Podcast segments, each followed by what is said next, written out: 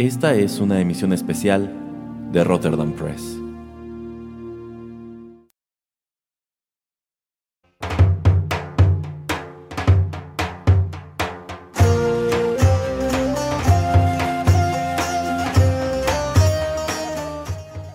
Hola amigos, ¿qué tal? Qué gusto saludarlos una vez más a través de los micrófonos de Rotterdam Press y darles la bienvenida a otra emisión especial del podcast.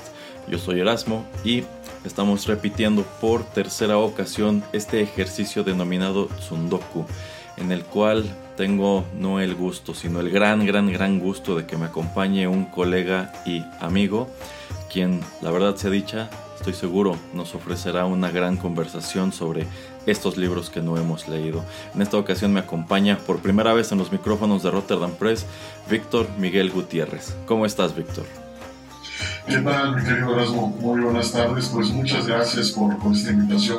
Muy contento, muy emocionado, también muy honrado de participar en esta emisión de Rotterdam Press. De verdad, eh, pues muy, muy contento, con muchas ganas pues, de, conversar sobre este tema que además, como muchos otros de, eh, pues, de Rotterdam, eh, bastante sugerente, bastante atractivo, bastante invitado. Así que, pues la verdad, con muchas ganas de platicar y profundamente honrado por esta invitación.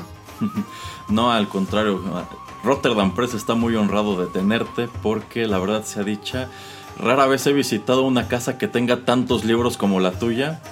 Y bueno, es que Víctor vive de los libros, literalmente.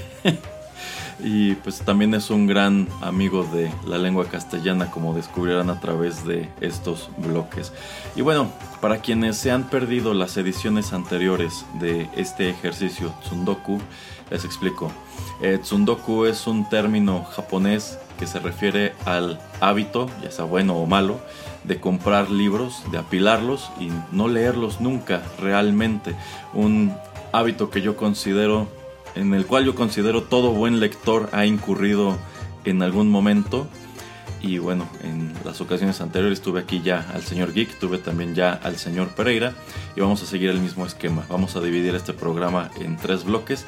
En cada uno de ellos nuestro invitado nos hablará sobre un libro de su lista de Tsundoku y al final yo también les compartiré uno de mi propia colección.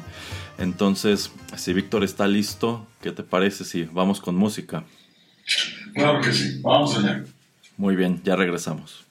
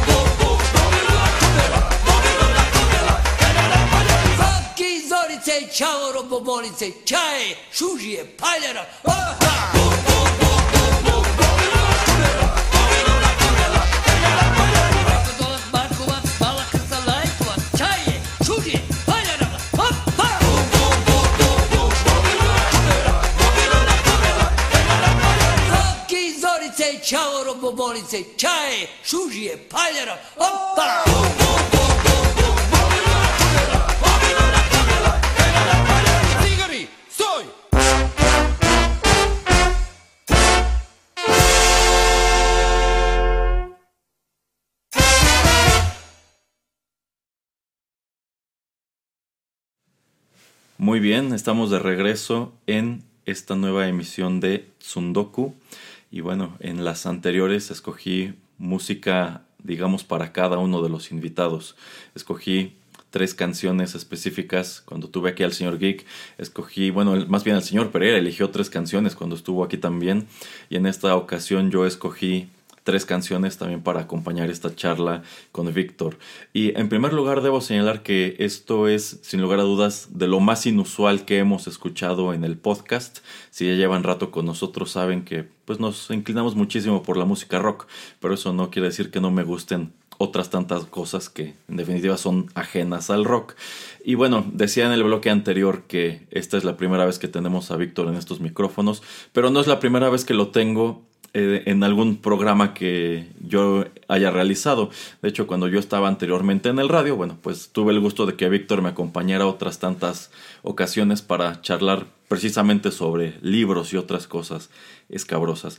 Y en una de esas emisiones en el radio, en la cual en realidad no estuvo Víctor, pero él me ayudó muchísimo a armar la, la selección de canciones, bueno, pues fue precisamente una que decidí dedicar a un compositor que ambos disfrutamos muchísimo, a quien de hecho creo que nos toca descubrir de manera simultánea, que es nada menos que Goran Bregovic. Y este tema que acabamos de escuchar se titula Kalashnikov. Esto viene incluido en el soundtrack de la película Undergr- Underground de 1995. Y corrígeme si me equivoco, poderoso Víctor, pero según yo, esta fue la primera canción que escuchamos de este intérprete, ¿no?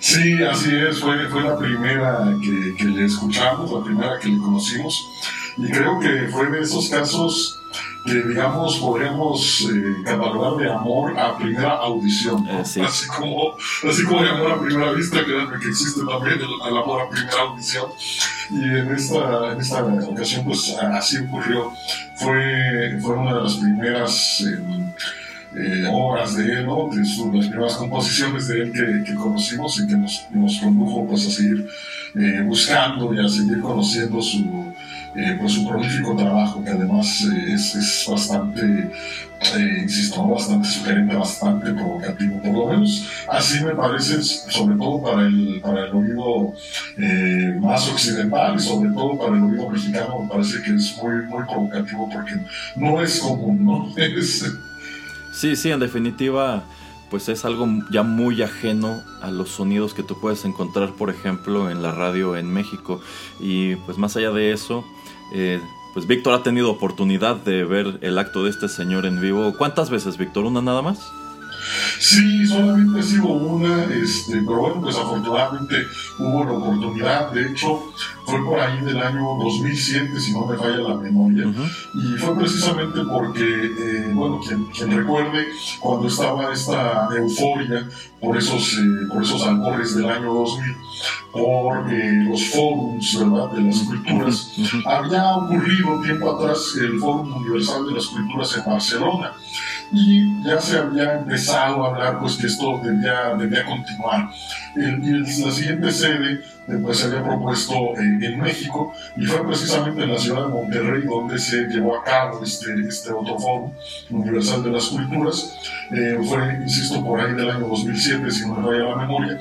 Y entre los, eh, pues, los artistas y, y de alguna manera las personalidades culturales que visitaron la ciudad estuvo precisamente Goran Bregovic con su banda de bodas y funerales. El nombre es genial. Sí, no, eso es magnífico, ¿no? Y es que además es verdad que tocan entre, entre el repertorio que traen, tocan música tradicional eh, balcánica, de, eh, de, las bodas, no recuerdo propiamente si de los funerales hay alguna pieza, seguramente la hay, pero de las bodas sí que hay. De hecho, ahí en el, en el disco que, que, que comentabas, eh, Erasmo, que es parte de, que es el soundtrack de Underground, viene una, también una canción que es el, el Kuchek, que es una boda, es una música tradicional de boda este, Serbia, y que, eh, bueno, él, él, se inspira en la, en la, canción tradicional, pero obviamente pues le da ese toque tan peculiar que tiene, que tiene para componer eh, Goran. Entonces sí, sí le queda muy a, muy a rock eso de las, las bodas y los funerales. Sí, sí, bueno, para los escuchas, si les gustó este tema, si les gustan los que presentaremos más adelante, pues yo creo que no hay mejor vía de entrada a la obra de Goran Bregovic que precisamente el soundtrack de la película Underground, que dicho sea de paso también es una muy buena película que vale ver la pena. Bueno, pues ahora sí llegamos a la, digamos, a la carnita de este programa. Eh, Víctor nos va a platicar un poco sobre uno de estos libros que trajo a propósito de la emisión Tsundoku. Así que adelante, Víctor. Bueno, pues eh, el, el, primer libro del que me gustaría hablar se titula El sueño. El sueño es, eh, pues, es una obra de Emile Zola, eh, autor francés que es conocido como el padre del naturalismo. Y bueno, eh, tiene una historia muy curiosa. A la fecha no lo he leído y tiene ya varias décadas en mi poder. Este, bueno, tal vez no tanto como varias décadas, pero sí tiene varios años en mi poder.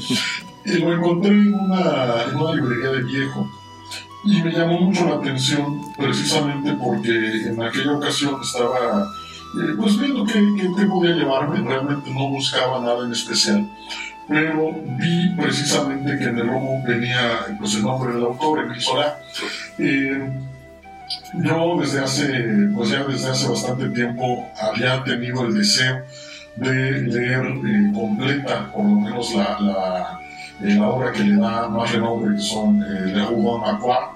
Eh, perdón por el francés es pésimo, yo lo sé, pero intento lo más posible pronunciarlo correctamente, eh, que son, eh, es, el, es, el, nombre, ¿no? O, son, o es el, el nombre que, que, que, el nombre de familia de una dinastía que él, eh, pues, digamos, inventa y que en distintos libros, son alrededor de, de 20, si no me falla la memoria, eh, pues plantea toda, pues toda, todo el, el, devenir de esta familia, de esta dinastía.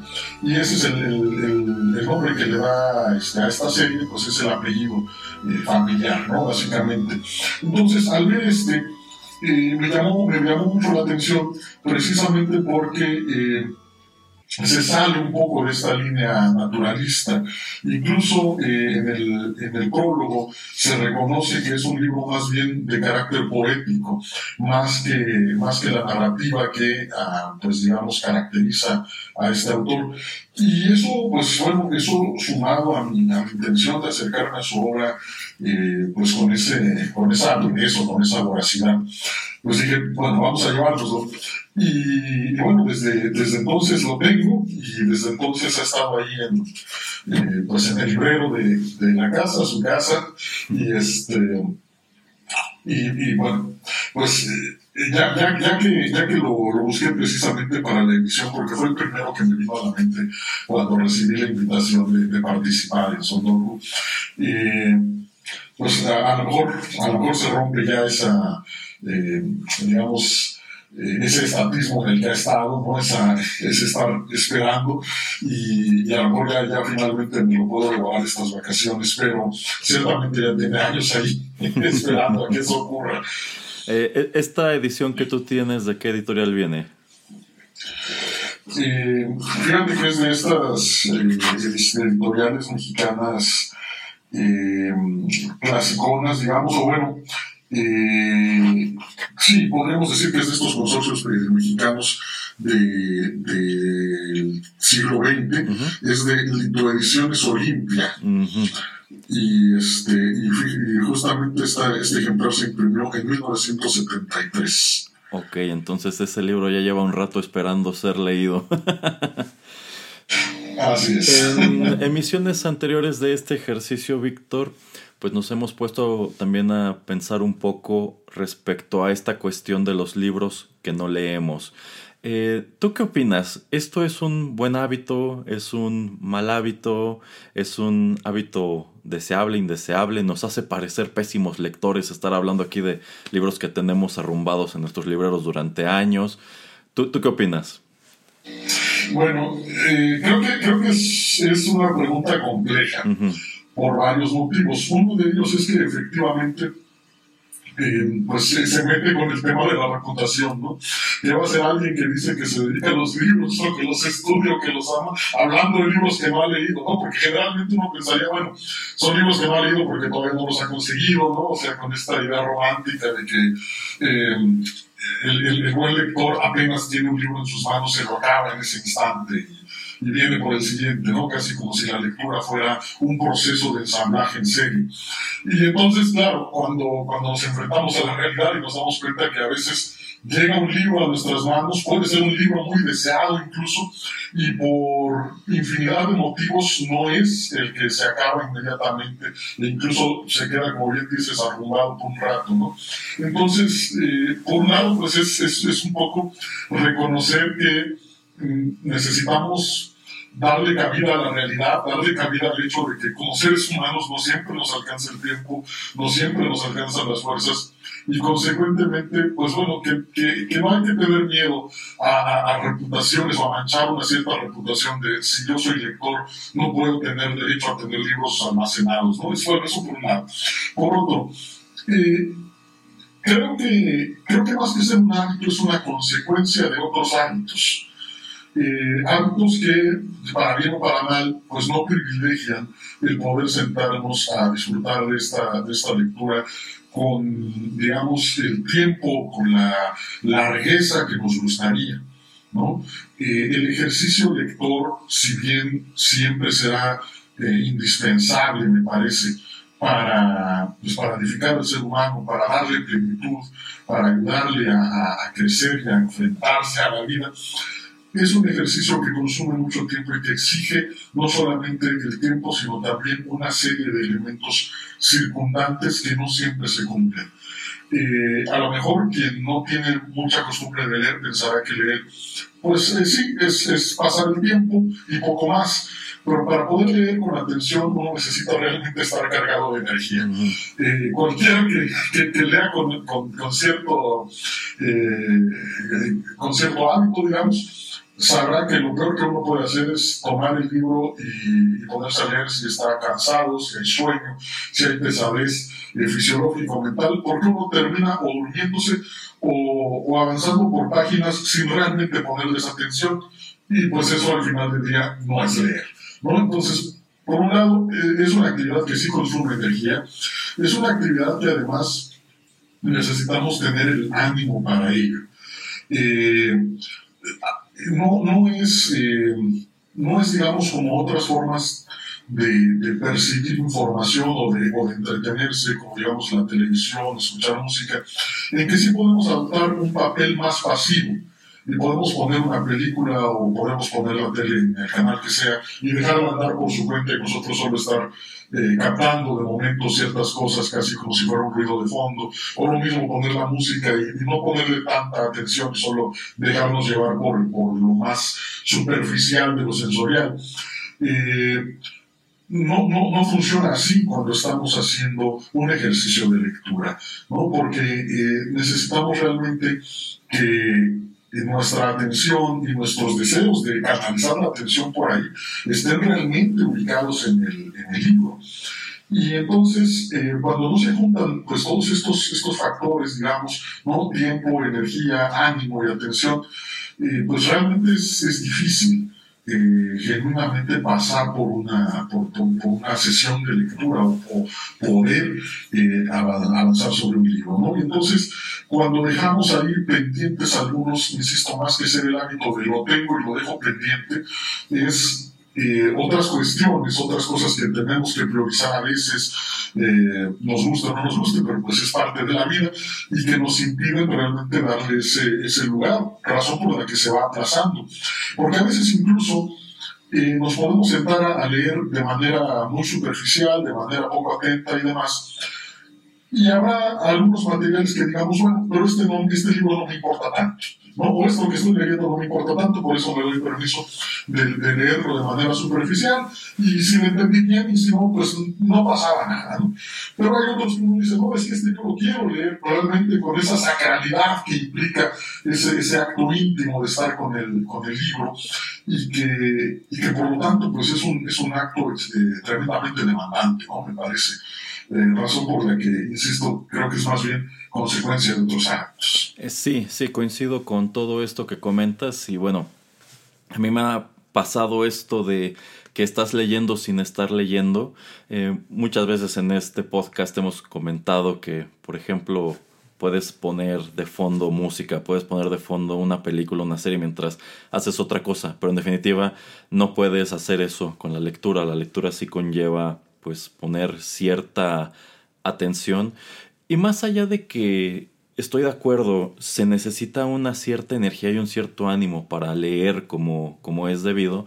Porque, por ejemplo, si quieres ponerte a leer al final del día, cuando ya estás súper cansado y sabes que tan pronto pongas la cabeza sobre la almohada, probablemente te quedes dormido, pues no tiene caso. Lo único que vas a, lo único que va a lograr el libro es arrullarte. Bueno, aunado a eso, yo también pienso, Víctor, que hay autores que te exigen ese grado de atención. Hay muchos a los cuales tú puedes leer pues sin estar en realidad volcado en, en, esa lectura. O sea, puedes ir avanzando enunciado tras enunciado y quizás si de pronto no le pusiste mucha atención a uno o dos de ellos, no importa, porque digamos que estás captando la idea general. Pero por ejemplo, eh, a mí me ha pasado, sobre todo cuando leo a Alfonso Reyes, que me parece un autor muy demandante por lo rica que era su, su, prosa, que a veces completo una página y caigo en la cuenta de que no tengo ni idea de qué diablos acabo de leer, o sea, no entendí. Y no entendí porque no le estoy poniendo la atención suficiente.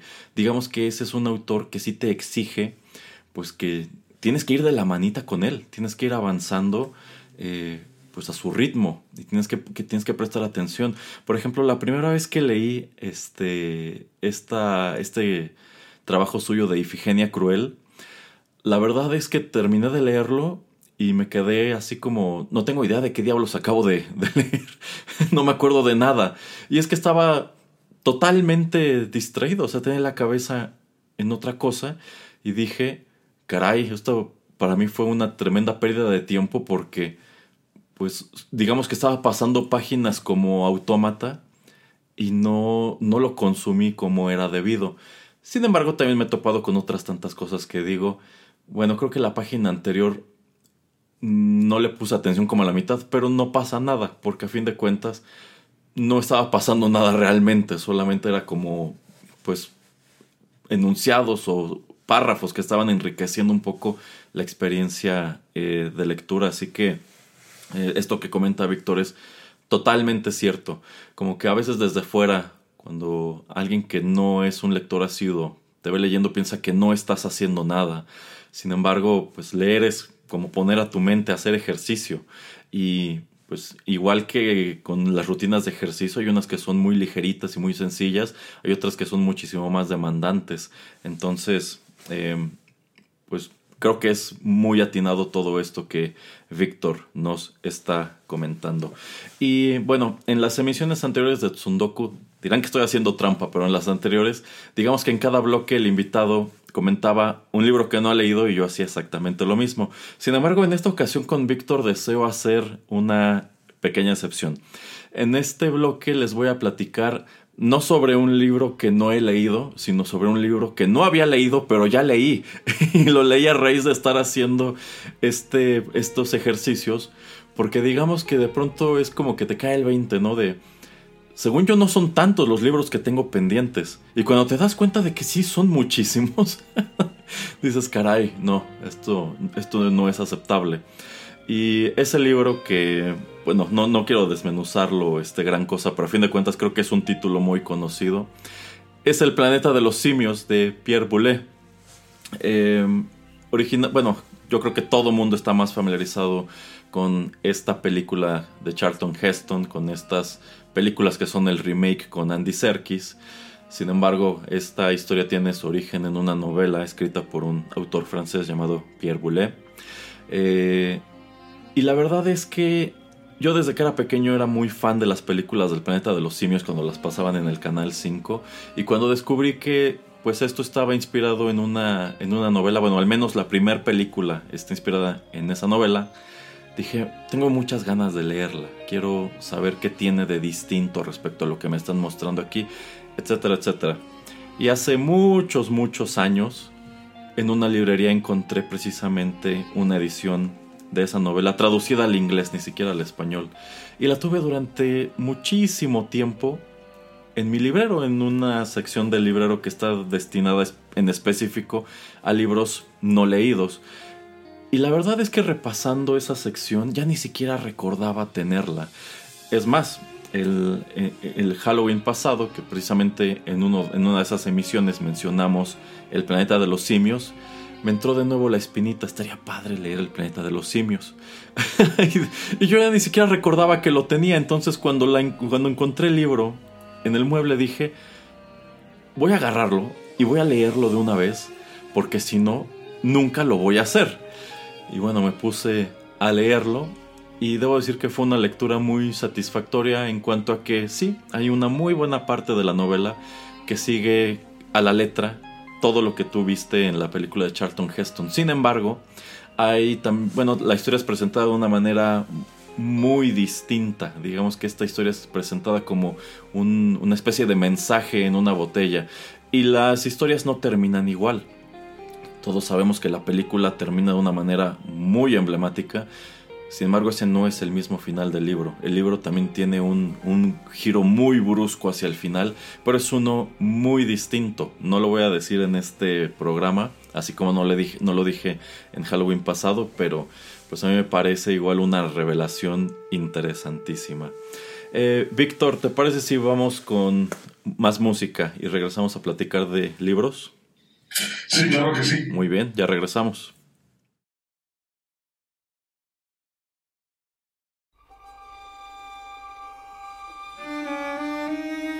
Ausência, ausência.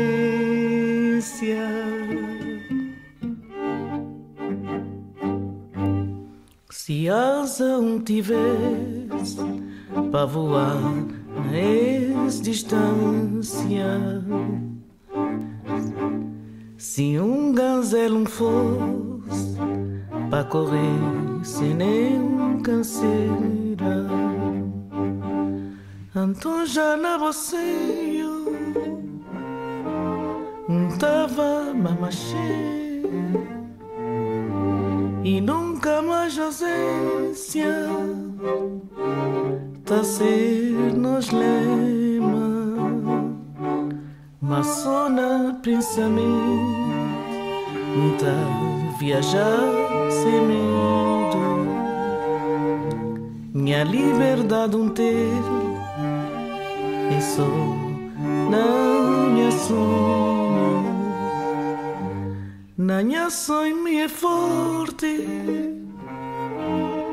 Tem boa proteção.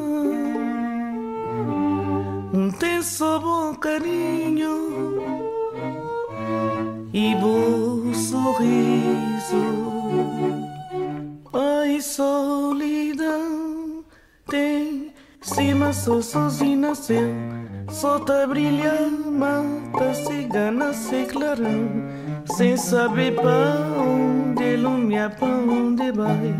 Ai solidão é um sinal Ai solidão tem cima sou sozinho nasceu Sol tá brilhando, mata cigana se clarão Sem saber pra onde lumia, pra onde vai Ai, solidão é um sinal, mas só na pensamento tá viajar sem medo. Minha liberdade um ter é só na minha sonho. Na minha sonho me é forte, tem boa proteção, só bom carinho. E bom sorriso. Ai, solidão, tem cima, sou sozinho nasceu, só tá brilhando, mata cigana, sem clarão. Sem saber para onde ilumina, para onde vai Ai, solidão é um sino. Ai, solidão tem cima, sol, sol, céu. Solta tá brilhama, tá secando, se clarão. Se sabe pra onde, lume, pra onde vai. Ai, solidão é um sino.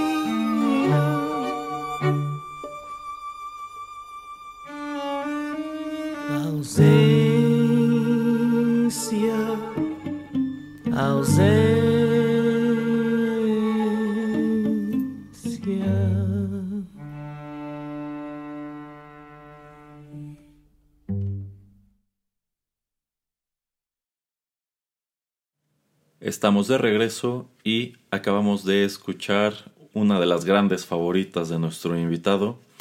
Lo que acabamos de escuchar se tituló Ausencia esto también viene incluido en el soundtrack de la película Underground y esta es una colaboración en donde pues, la música es realizada por Goran Bregovic y encontramos en las vocales a una mujer que en definitiva no es muy conocida en el mundo de habla hispana, pero es enorme en el mundo de habla portuguesa, que es la diva de los pies descalzos, Cesaria Évora. Víctor, ¿te acuerdas de esta canción? Sí, por supuesto que la recuerdo y con mucho cariño. Eh, precisamente eh, cuando, cuando íbamos conociendo a, a Cora, ¿verdad? íbamos adentrándonos en su, en su producción, eh, recuerdo con, con, mucha, con mucha claridad que nos impactó como inicia, porque inicia precisamente con, las, con la palabra ausencia, ¿no? la, la dice dos veces, y la voz de, de, de, de Débora es eh, eh,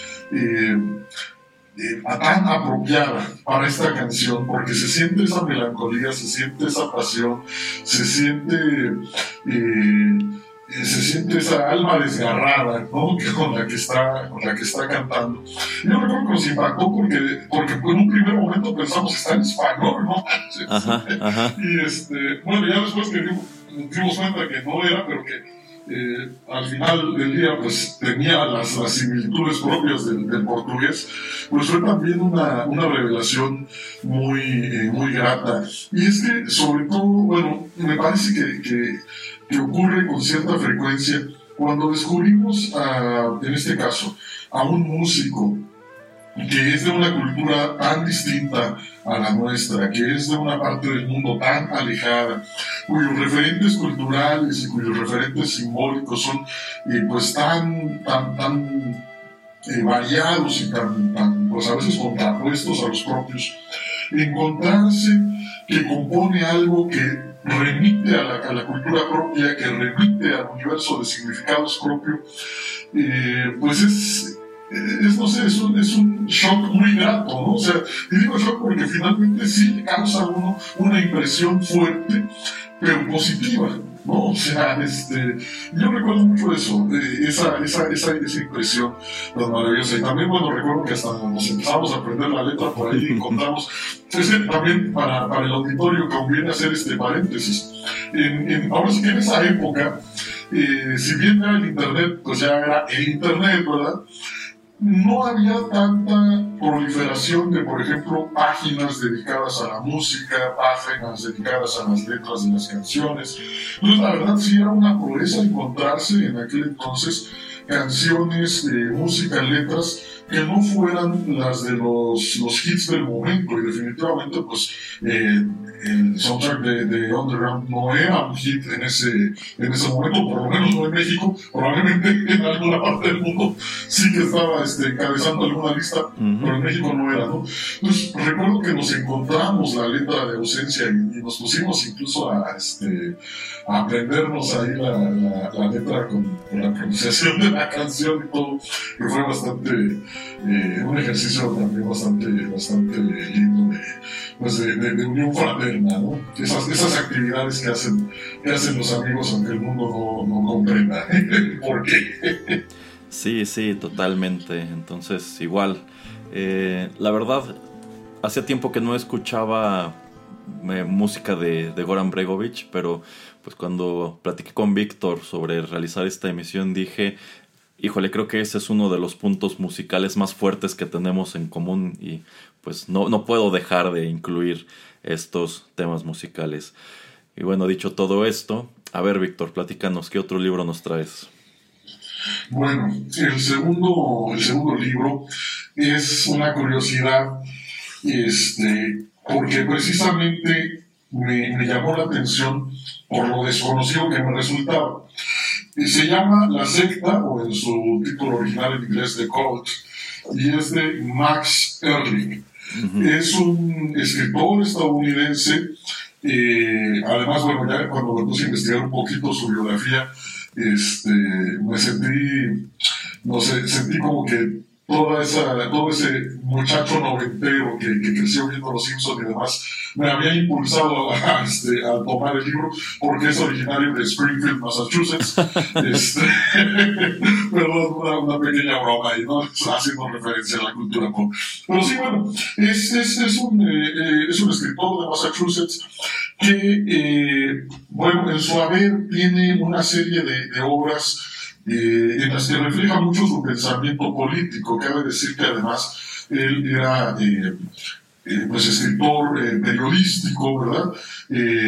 En, pues en periódicos de alguna manera eh, asociados al, al, Partido Republicano. Entonces, eh, como que su obra está empapada por, este, por esta eh, tendencia política y de Gold, pues es un, es un libro un tanto de aproximación a, pues a algo que él considera en ese momento pues una suerte de escándalo social que tiene que, ver con la proliferación de estos cultos o sectas que eh, pues en algún, en algún punto, si recuerdan, se hicieron un tanto famosos, eh, sobre todo en Estados Unidos por ahí de finales de los, de los 70 y principios de los 80. De hecho, el libro precisamente se, se publicó por primera vez en 1978. En este caso yo tengo la edición de Grijalvo, este, que es, déjenme ver aquí la página legal, eh, que es una edición en español de eh, precisamente del año siguiente, de 1979. Eh, según, según la editorial Grijalvo, aquí puso es un bestseller oro de, de, de, de, la propia editorial. Y bueno, ¿por qué lo escogí? Eh, también en este caso estaba yo revolviendo por ahí algunos libros usados, pero este no tiene tantos años como, como el anterior. Este, este tendrá a lo mucho unos cuatro años conmigo, más o menos. Y es que eh, hubo un día, bueno, yo soy de, de, entre las múltiples ocupaciones que he llegado a tener, estoy ejerciendo de profesor de literatura, y estaba paseando por los pasillos de la, eh, del instituto en el que trabajo. Y los estudiantes de la carrera de letras estaban haciendo una vendimia de libros para juntar fondos para una actividad que querían hacer. Entonces, pues me acerqué a ver un poquito qué tenían y tenían este libro. Me llamó mucho la atención porque no es un libro que se vea en el programa de estos chicos, o sea, es decir, es un libro que adquirieron más, quiero pensar, por placer que por obligación. Y bueno, pues ahora se estaban deshaciendo de él para, para poder eh, juntar algunos fondos, así que eso, eso como que me llamó mucho la atención, me picó mucho la curiosidad, porque dije, bueno, ¿quién es este autor además? ¿no? Yo no lo conocía. Eh, y así fue como lo adquirí. Eh, desafortunadamente, pues, aunque sí tenía la intención de leerlo eh, en, esos días en que lo había comprado, eh, al final del día, por varias, por varias cuestiones ahí, sobre todo el carácter laboral, ya no tuve tiempo y ya he estado ahí cuatro años esperando a, que, a ser el, el próximo elegido. Ya, ya, ya. Pero ¿tú tenías conocimiento previo de este autor? No, no, antes de, antes de, antes de encontrarlo en esa, en esa pequeña vendimia de, de estudiantil, no lo había, no, no, no lo conocía, por eso digo, me llamó mucho la atención, porque además lo, lo, que sí tenía yo muy claro es que no forma parte del programa de estudios de, este, de la carrera de la carrera de letras, ¿verdad? Que son los chavos que estaban vendiendo. Este, por eso es que me llamó tanto la atención. Ya después, pues, me puse a investigar un poquillo y fue cuando, como dijo, estos datos que les he compartido hace un momento. Pero sí, el, el, el no, conocer, el no conocerlo en general ya fue así como un imán poderoso para ver a ver por qué, por qué lo tienen estos chavos, ¿no? Este, ¿qué, ¿Qué hay en este libro?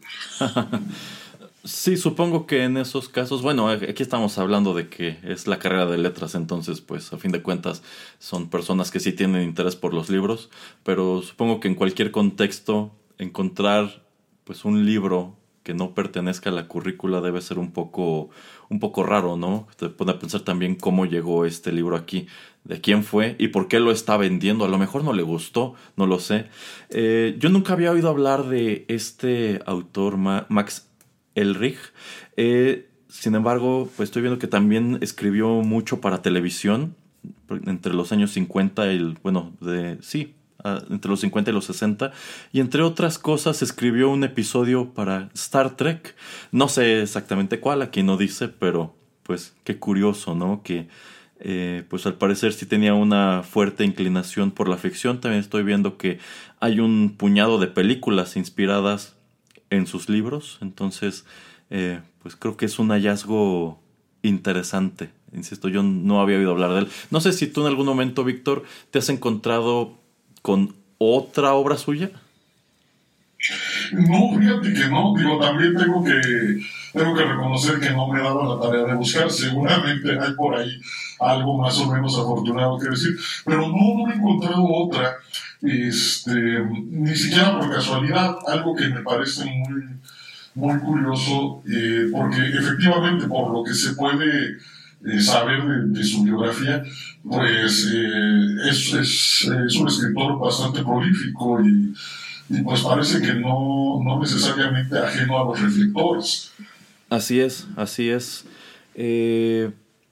ahora que mencionas esto del el libro de El culto, eh, e, esta cuestión de los cultos efectivamente es, algo más estadounidense, es algo con lo cual la población de Estados Unidos puede tener un poco más de acercamiento porque a fin de cuentas allá las leyes te permiten pues formar tu propio culto, así como, porque por ejemplo, si nos ponemos a hablar de algo medio ridículo, como esta religión del monstruo de espagueti volador, ese en realidad es un culto así, bien establecido, con todas las de la ley allá en Estados Unidos. Y te puede parecer una tontería, pero es que allá tienen la libertad de hacer ese tipo de cosas y por eso también hay mucho televangelista y por eso también pues hay casos muy desafortunados como esta secta de la puerta del cielo.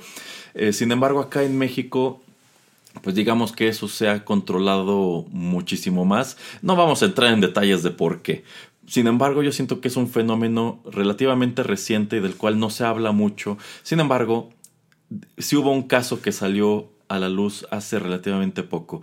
Y tomando en cuenta la ciudad en donde vive Víctor y el tipo de círculos en donde se mueve Víctor, no quiero quedarme con las ganas de preguntarle, ¿en algún momento conociste a alguien que se haya involucrado en Nexium? Fíjate que personalmente no pero pues precisamente a raíz de lo que, de lo que se descubrió de, de, todo alrededor de Nexium y el escándalo ahí con Reiner y demás, eh, al, final resulta que ciertas, eh, pues digamos, ciertas personalidades este, eh, locales estaban, estaban bastante, bastante... ¿Alguien a quien yo conozca? Eh, Tal vez, tal vez.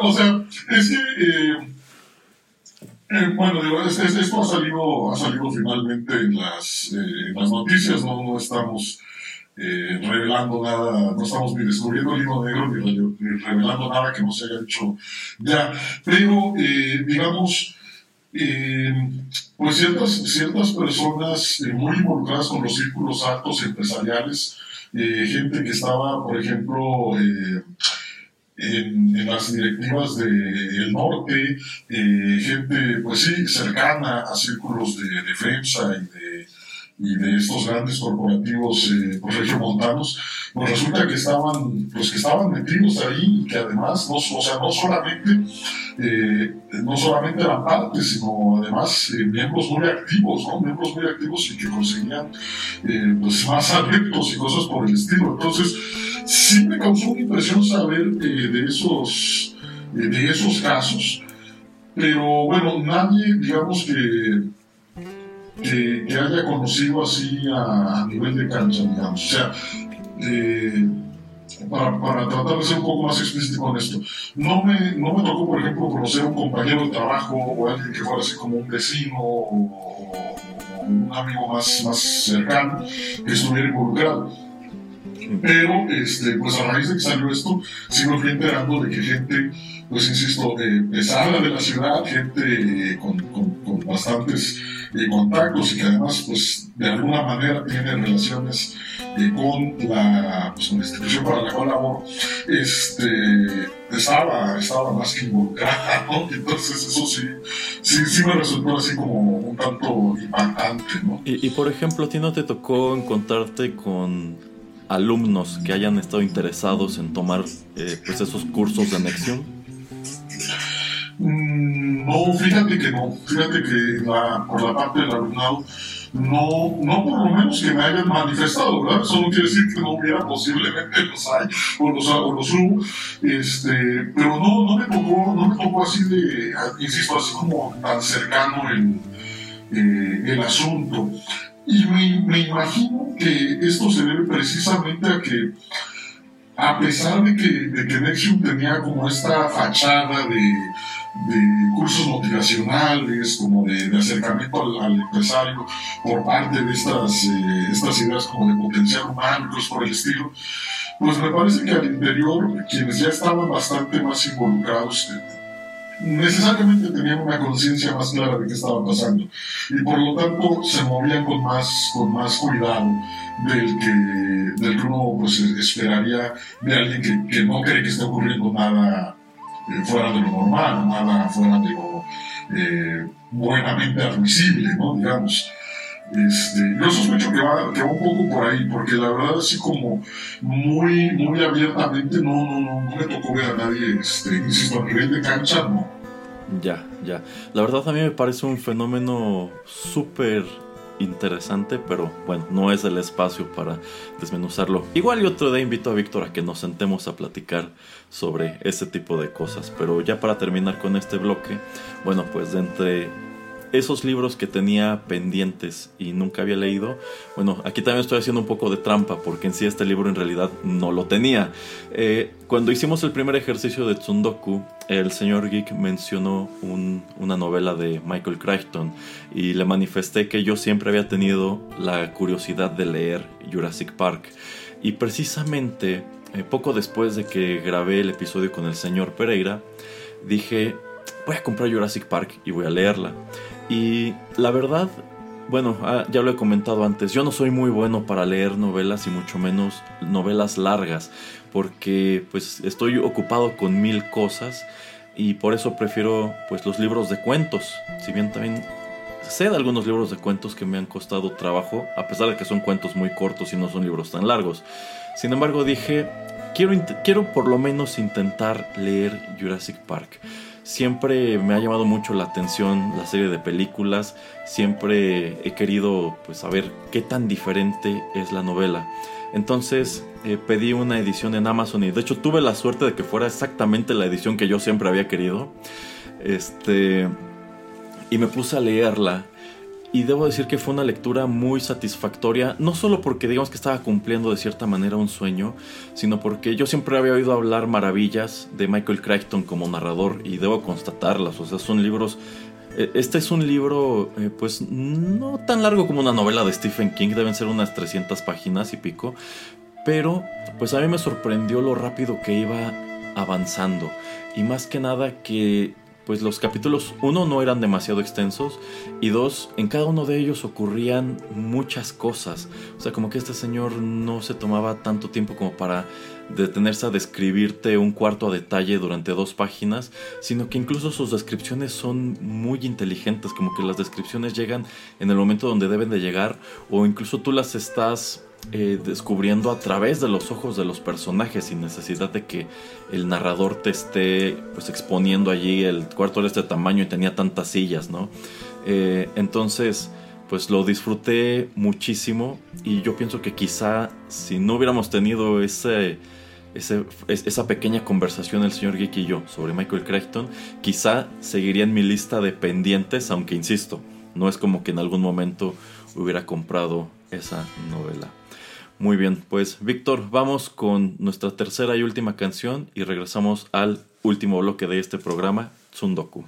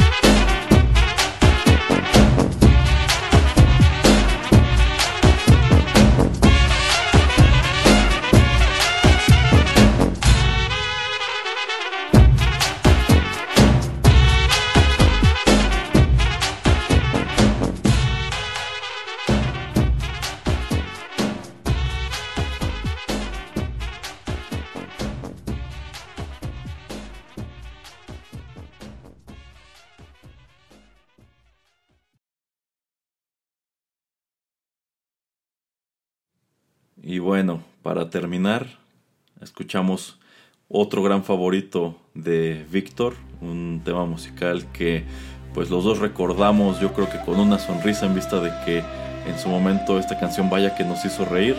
De nuevo escuchamos a Goran Bregovic con Yaya Ringe Ringe Raya.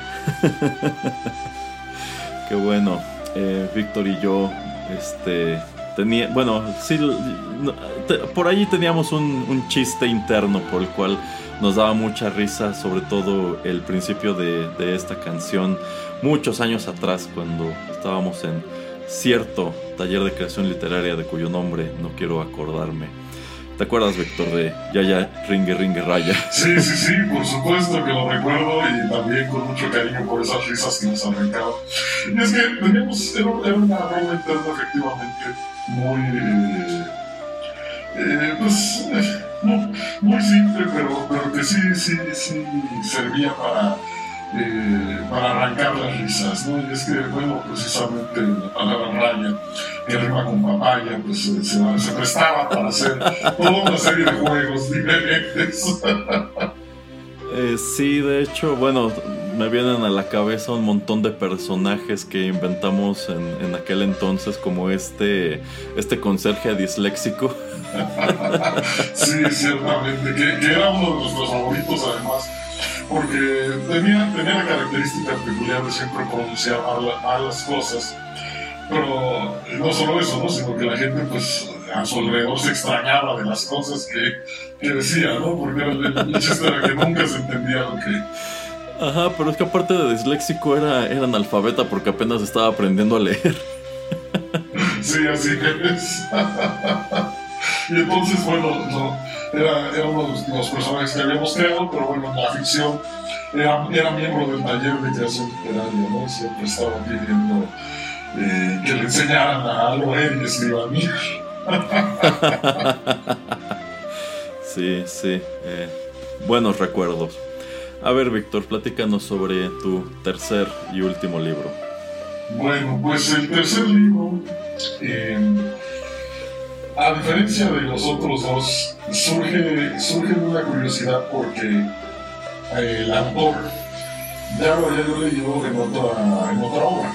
Se trata, en este caso, de La marrana negra de la literatura rosa. Es una obra de Carlos Velázquez, un, escritor eh, coahuilense que, eh, bueno, pues se ha, se ha, destacado mucho, sobre todo por la, digamos, la literatura regional que, que produce, ¿no? Él, se ha caracterizado mucho por esta literatura norteña. Eh, de hecho, pues existe esta, esta anécdota que alguna vez le, le preguntaron, este, cuál es la, literatura pues, más importante de México, la, la mejor literatura en México. Y el hombre con su, con su característica forma campechana de hablar, dijo, post-norteña. Entonces en el, en, el, reportaje decían, Carlos Velázquez declara la literatura post-norteña.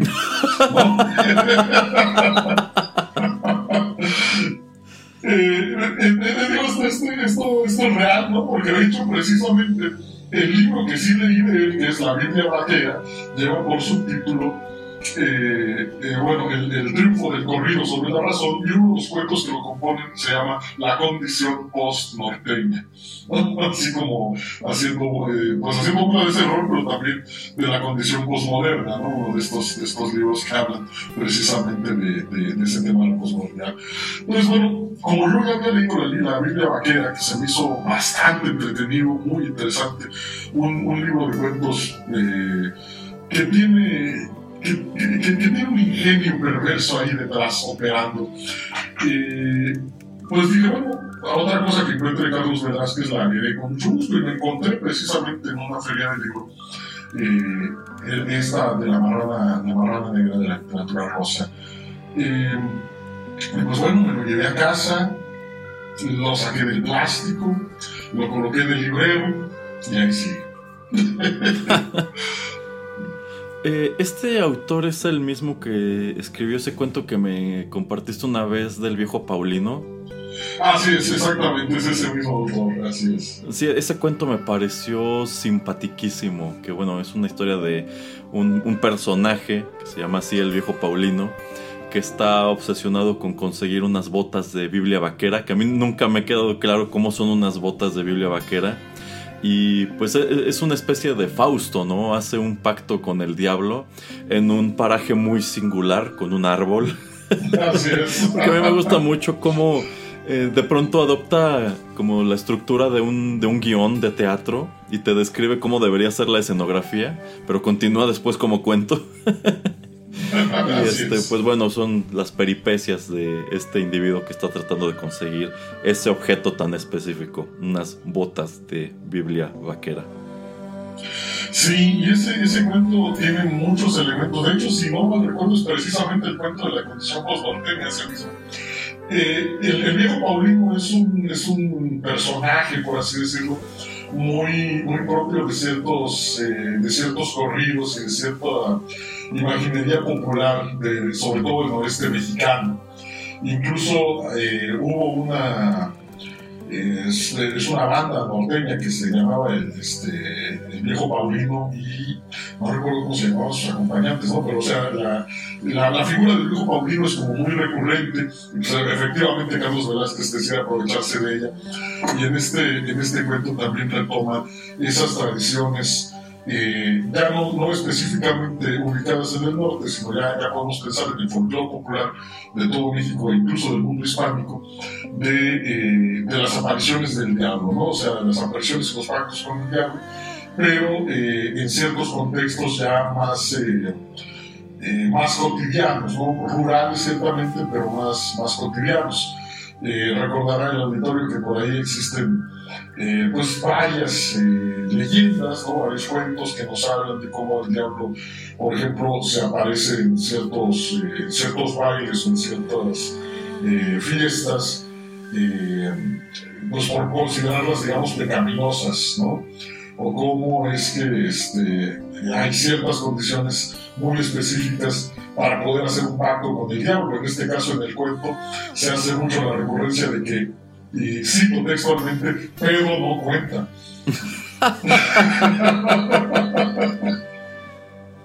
Sí, sí, muy. Está muy interesante su, su onda, ¿no?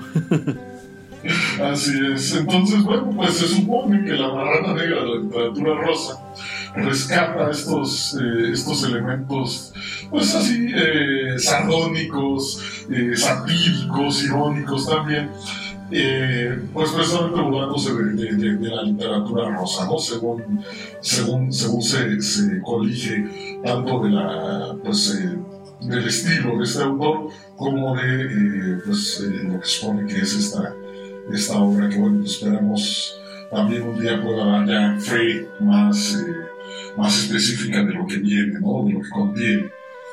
Ya. Víctor, hablando de autores norteños, ¿Alguna vez has leído algo de Ricardo Cucamonga? Solamente la tirita de de la Regia, la verdad, este, no le conozco más, pero... Pero, o sea, estos libros que son los libros de Cine de la Regia, ¿no los has leído? No, no, no, solamente en su versión webcomic. Oh, ya, ya, ya, ya. Eh, ¿Viste la película de Cindy la Regia? Fíjate que tuve toda la intención, pero cuando, cuando vi que todo el asunto era. Porque yo pensaba que iba a ser animación y estaba bien emocionado. Dije, ah, Cindy la Regia. Y como esta explotación de la animación en, cine nacional se me hacía eh, como tan transgresivo, tan, tan, eh, tan provocativo. Y al final, pues que resulta que iban a hacerla como si fuera una especie de nosotros los pobres, digo, nosotros los nobles, este, pues se la animada, ya no, la fui a ver. Ah, así estás bien. Para nosotros fue una reverenda pérdida de tiempo porque ese pedazo de basura no es Cindy la Regia. Eh, yo pienso que, bueno, es que el personaje de Cindy la Regia, si somos honestos, Víctor, es algo muy políticamente incorrecto. O sea, porque por, la manera en que se conduce, por esta enemistad que tiene con la señora que trabaja en su casa y por muchas cosas, es un personaje que no podrías presentar en el cine, ni siquiera en una película animada, porque sobre todo gente que no tiene el contexto de por qué es como es y qué se supone que está satirizando Cindy la Regia, te dirían este es el personaje más tóxico del mundo, cancelen a quien hizo esta cosa, ¿no? Entonces, pues es una lástima que no se hayan atrevido a hacer al personaje como era realmente y pues nos hayan dado esa porquería que, híjole, sí, es, es totalmente una película calidad Omar Chaparro, Marta Higareda, etcétera, etcétera. Fíjate que es, bien triste eso, pero bueno, me parece que es, es, la sintomatología de nuestros tiempos, ojalá que esto pues pronto tenga cura, verdad hablando de, síntomas, porque eh, sí, esta necesidad de convertir eh, sobre todo el cine, me parece, aunque también la música ha corrido ahí sus, sus riesgos. Eh, esta necesidad de convertirlo todo a, la idea, a la idea de lo políticamente correcto, eh, pues lo único, que está, lo único que está haciendo es echar a perder propuestas buenas, propuestas valiosas, que incluso, bueno, en el, en el campo del humor se han cebado muchísimo, han, han terminado por destruir eh, un campo muy rico y muy, muy propio además del carácter mexicano, este, en pro pues de, eh, eh, en pro de cuidar una una sensibilidad que al final termina siendo más tóxica que lo que pretende supuestamente combatir. Eh, y bueno, nada, más quería aprovechar el espacio para, hacer, para dejar claro ese, ese disgusto en contra del lado políticamente eh, correcto. Eh, pero bueno, yo creo que también hay parte de lo que, de lo que se puede hacer como solución, pues es simplemente seguir en, seguir en el baluarte, seguir eh, provocando desde la incorrección política, seguir satirizando, seguir aprovechando el humor, seguir criticando y no olvidar que al final del día las críticas, eh, estas situaciones que incluso pueden llegar a sentirse ofensivas, existen por una razón. No es únicamente eh, lo que se piensa que es eh, algo, algo negativo que, que, daña por, porque sí, o por el gusto de dañar. Más bien, es algo que nos obliga a mirar con otros ojos y con otro cristal eso que, pues, que, parece, que parece no tener eh, nada, nada vituperable o nada censurable o nada mejorable. Eh, el problema es que se ha entendido ahora que todo, que todo esto que se produce en esa clave, lejos de ser una crítica, lejos de ser una sátira, es una declaración del estado de las cosas, ¿no? como si eso fuera el ideal, en lugar de, dar, o en lugar de reconocer que es una forma pues, de, repensar de invitar a repensar, de invitar a reflexionar, de invitar incluso a corregir aquello que consideramos oportuno corregir. O sea, al final del día, eh, la sátira eh, no, está, no está lejana ¿no? De, las reivindicaciones, de, la lucha de derechos, de la lucha incluso social. Sin embargo, eh, sí es lejana a la manera tan impositiva, tan, tan, tan pobre, de querer eh, realizarla, como ocurre con la cultura de la cancelación, como ocurre con la corrección política, pues bueno, como ocurre con, tanta, con tanto activismo mazapán ¿no? que, que hay por ahí. Eh, creo que me salió un poco del tema, pero bueno, insisto, gracias por el espacio. no, no, no, sí, para eso está. Eh, pero bueno, para regresar precisamente al tema y para ir concluyendo esta actividad, bueno, pues traigo el, ahora sí un libro de mi colección que no he leído a pesar de que tenía toda la intención de hacerlo cuando lo adquirí. Y este es The Halloween Tree de Ray Bradbury. Esta es una pequeña novela de fantasía de 1972. Eh, suele traducirse al español como El árbol de la noche de brujas. Sin embargo, este libro que tengo, que es la edición de Minotauro, eh, es presentado nada más como El árbol de las brujas. Y bueno, eh, a mí me gusta mucho Ray Bradbury. No, eh, no, es como que haya leído todo, pero digamos que sí he leído algo de lo esencial de Bradbury. Incluso si se regresan a la lista de reproducción de Rotterdam Chips en este mismo podcast, bueno, pues por allí tenemos una lectura de uno de mis cuentos favoritos de Ray Bradbury. Y un cuento que dicho sea de paso creo que funciona de maravilla en formato de audio. Eh, bueno, yo conocí esta historia de The Halloween Tree cuando era niño, porque este libro se, se adaptó a una película animada en 1993. En algún punto de los 90 debo haber visto esto en el canal 5 y seguramente esto como parte pues de esto de estas barras de animación que eh, daba el canal 5 precisamente por esas fechas, ¿no? Yo estoy seguro que esto debe haberlo visto en la televisión ya hacia finales de noviembre o a principios de, de octubre. Y debo decir que esta cinta animada me gustó muchísimo. Eh, tanto así que cuando la repitieron tiempo después, incluso la grabé de la televisión. Y en algún lugar en casa de mi mamá, ahí debe estar un VHS que tiene grabada del canal 5 de Halloween Tree. Eh, y en aquel entonces yo no sabía que esto era un libro. Eh, yo, yo, no sabía, yo pensaba que eso era algo pues original de la, de la animación. Y mucho tiempo después, cuando ya estaba haciendo aquel otro programa de libros en el radio, pues se me ocurrió, eh, precisamente con motivo de, algún Halloween, bueno, pues estaría padre mencionar esa animación. Y es así que descubro que nos viene de un libro de Ray Bradbury. Y yo siempre la había visto en, en español. Eh, al momento de verla en su versión original con el audio en inglés, pues descubro que el narrador, que creo que solo interviene al principio y al final de la película, es nada menos que Ray Bradbury y está leyendo pues pequeños fragmentos que vienen directamente del libro. Y se nota mucho que es Ray Bradbury, porque la verdad el señor no leía muy padre. Pero bueno, creo que le vieron en su momento un, un gran valor de producción a eh, tener al autor como el narrador de la historia también en la, en la televisión. Y bueno, es tan buena adaptación que creo que gana, eh, gana un Emmy en 1994 precisamente por, pues, por lo bien logrado que estuvo esto. Si nunca la han visto es pues, muy recomendable. Eh, entonces me quedé con las ganas de en algún momento asomar a la novela.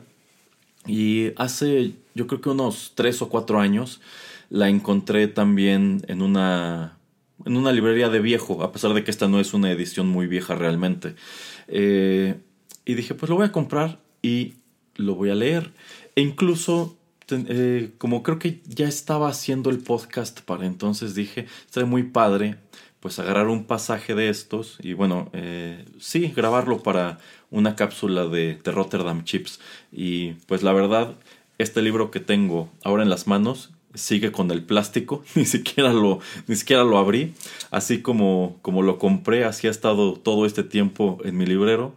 Y planeando este programa dije, qué caray, vamos a jalar este y pues lo voy a comentar aquí. Y la verdad sea dicha, yo, es, yo sí espero leerlo en, en, algún momento porque, insisto, es una historia que cuando era niño me llamó mucho la atención. Más o menos estoy al tanto de cuáles son las diferencias de la caricatura acá. En la caricatura seguimos las aventuras solamente de cuatro niños y aunque este libro se supone que va más o menos de lo mismo, creo que son más niños los que están teniendo esta aventura al lado del, del señor Mousetrap para salvar el alma de Pippin, supongo. No, Pipkin, se llamaba Pipkin, no Pippin. Pippin es el del Señor de los Anillos.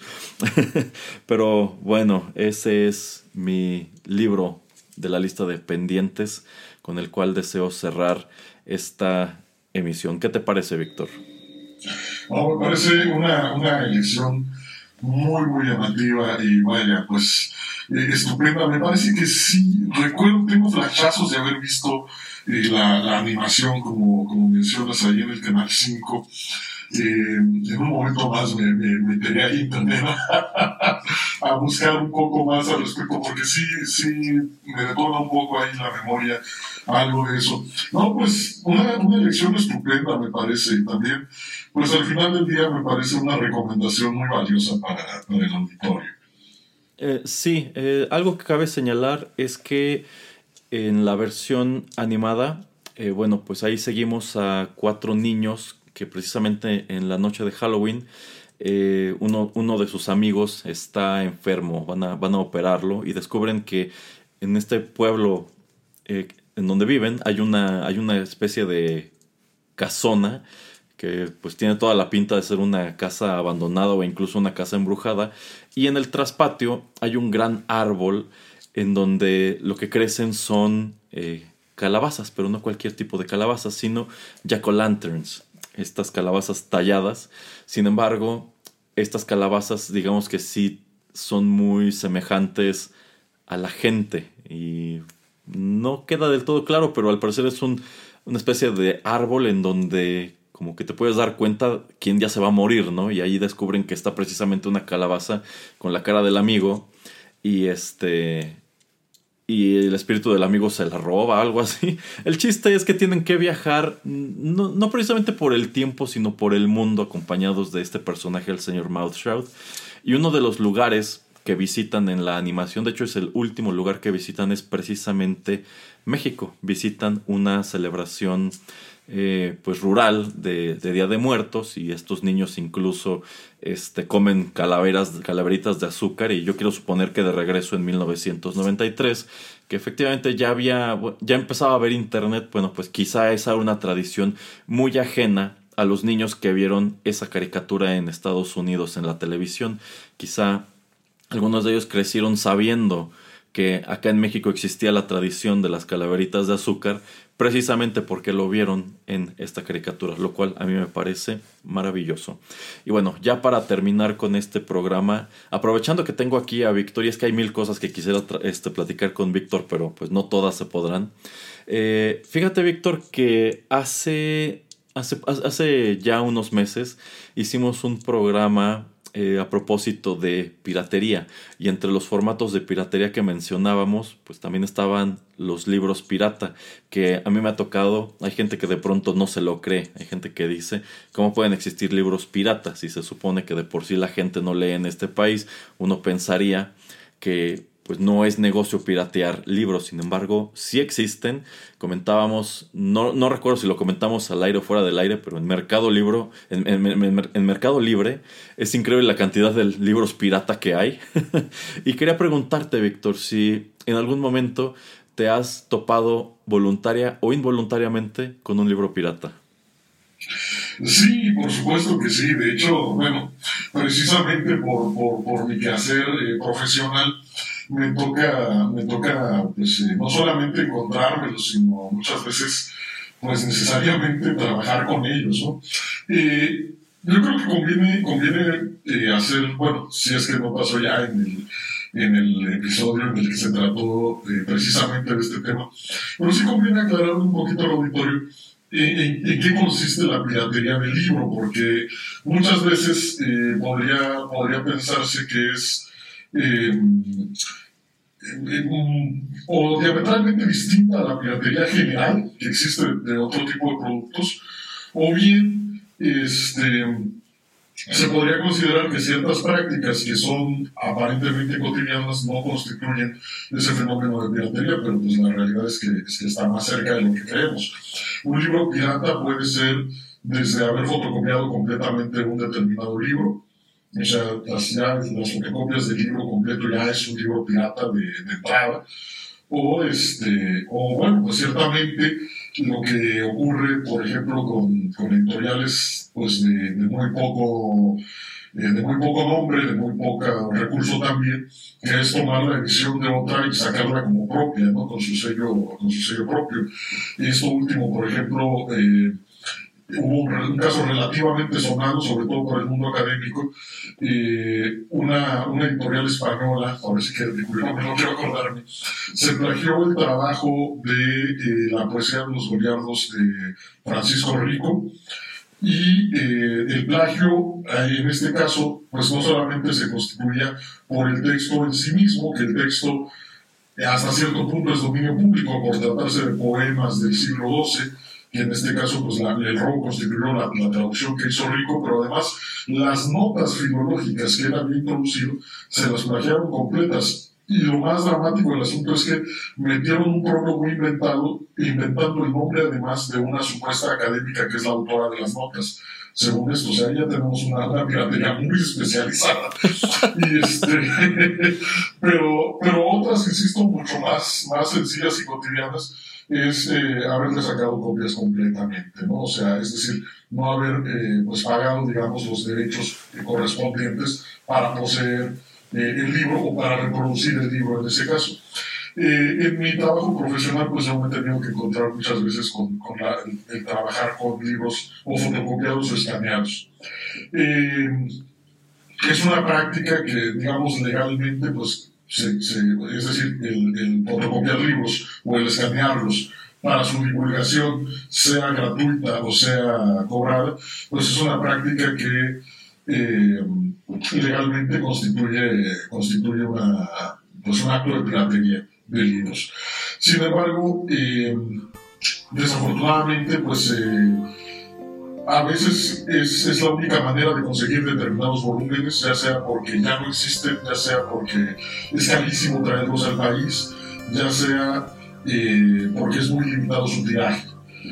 Y en otras ocasiones, bueno, por mucho tiempo se ignoró realmente cómo operaba este, este asunto de los derechos de autor y el tema de la piratería con libros. Y se creía que porque un libro eh, tenía una intención eh, didáctica o académica o de alguna manera que, apoyaba la educación, por lo tanto se podía reproducir bajo cualquier medio sin necesidad de permisos ni de pagos y, era legal por la intención benéfica que traía. Esto, pues esto es una mentira, pero, pero una mentira que se creía a pies juntillas. Y bueno, puedo, puedo mencionar que la el trayecto profesional de mucha gente se pudo lograr gracias al uso de fotocopias porque, insisto, los libros eran carísimos o no estaban disponibles. Pero pues sí, eso, eso, eso era un tema, tema de pirata, ¿no? Este, y sí, como te digo, me, me- me he enfrentado a, me he enfrentado a esos libros, he tenido libros eh, piratas, lo tengo que reconocer. Este, tal vez, pues no, no, mi intención no era no era cometer ninguna violación a la ley de los derechos de autor, ni tampoco dañar a, a, este, a los autores ni a, ni, a, ni a nadie, pero sí, pues es un fenómeno con el que, con el que vivimos de una manera más cotidiana de lo que pensamos, y sobre todo pues en las academias, ante a veces las dificultades de, de obtención de ciertos recursos bibliográficos, pues es, es relativamente común. Sí, sí, sin lugar a dudas.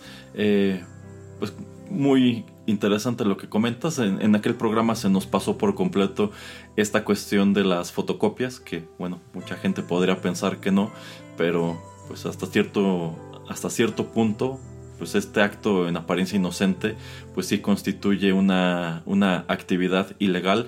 Yo recuerdo mucho, por ejemplo, que hubo una época en que ciertas universidades eh, estuvieron haciendo campaña muy fuerte en contra de fotocopiar libros. Eh, e incluso recuerdo que había una suerte de afiches que colocaban eh, pues cerca de papelerías, así como advirtiéndote a ti, estudiante, que no, no hicieras eso, que, que no había como que compraras el libro, pero sobre todo en lo que respecta a libros de texto estoy totalmente de acuerdo. Hay algunos que son muy escasos, hay algunos que de plano pues no, no se pueden conseguir o a lo mejor si esta escuela tiene un convenio con alguna librería local, a lo mejor la librería local sencillamente no pudo conseguir tantas copias como para pues abastecer la demanda que tendrá y eso, eso es muy real. Yo recuerdo que en la universidad tuve alguna materia en donde pues teníamos dos copias del libro solamente y con eso teníamos que hacer malabares todos para cumplir las tareas, proyectos y demás. Entonces, esto que comenta Víctor de que hay carreras profesionales que se han eh, concretado gracias a fotocopiar libros, pues es totalmente cierto. Y bueno, es así que estamos llegando al final de este, te este tercer ejercicio Tsundoku. Y no quiero dejar de mencionar que pues, nuestro invitado Víctor es autor, es autor de poesía. No sé si puedas platicarnos rápidamente sobre tu libro, Víctor. Claro que sí, gracias, gracias Arnaldo también por este, por este espacio para, ello. Bueno, eh, pues es, es, un libro que salió con el sello métrica de Editorial Elementum, es, eh, se llama Vorágine Rimada y es una colección de sonetos eh, pues variados de, de diversa índole, la mayoría de ellos en buena medida buscan explorar eh, los juegos con el lenguaje, el humor y, y pues la, la, parte, digamos, más, eh, eh, pues más provocativa en cuanto a, en cuanto a risa, ¿verdad?, de la poesía. Tiene de todo, tiene una parte eh, dedicada a la, poesía amorosa, tiene una parte dedicada a la poesía seria, pero en buena medida la que me parece que le da ese sello distintivo, si es que se me permite hacer esa, eh, ese, ese, ese, ese, planteamiento, pues es, es, la parte precisamente del divertimento. Eh, y bueno, pues la, pueden encontrar precisamente con, con Editorial Elementum en su página, en su página web, o también, bueno, este pueden, pueden conseguirlos conmigo.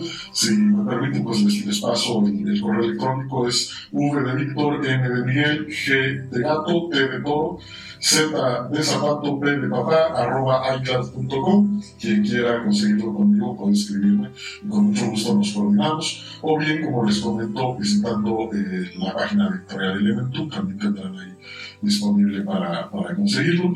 Es, eh, pues es poesía eh, que aspira a acercarse a la poesía clásica española a través de una de sus formas eh, poéticas pues más, más queridas que es el soneto. Gracias, gracias Víctor.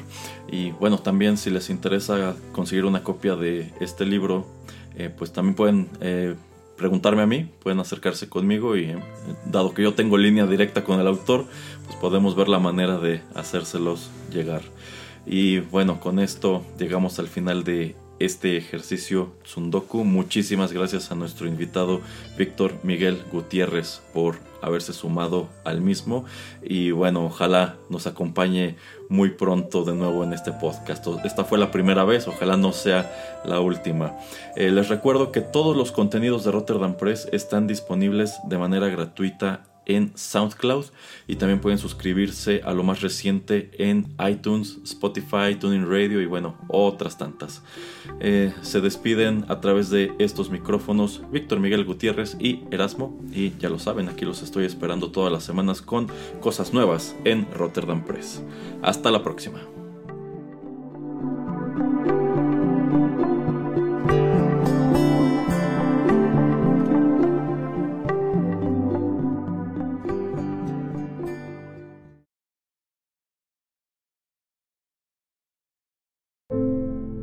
Estás escuchando Rotterdam Press.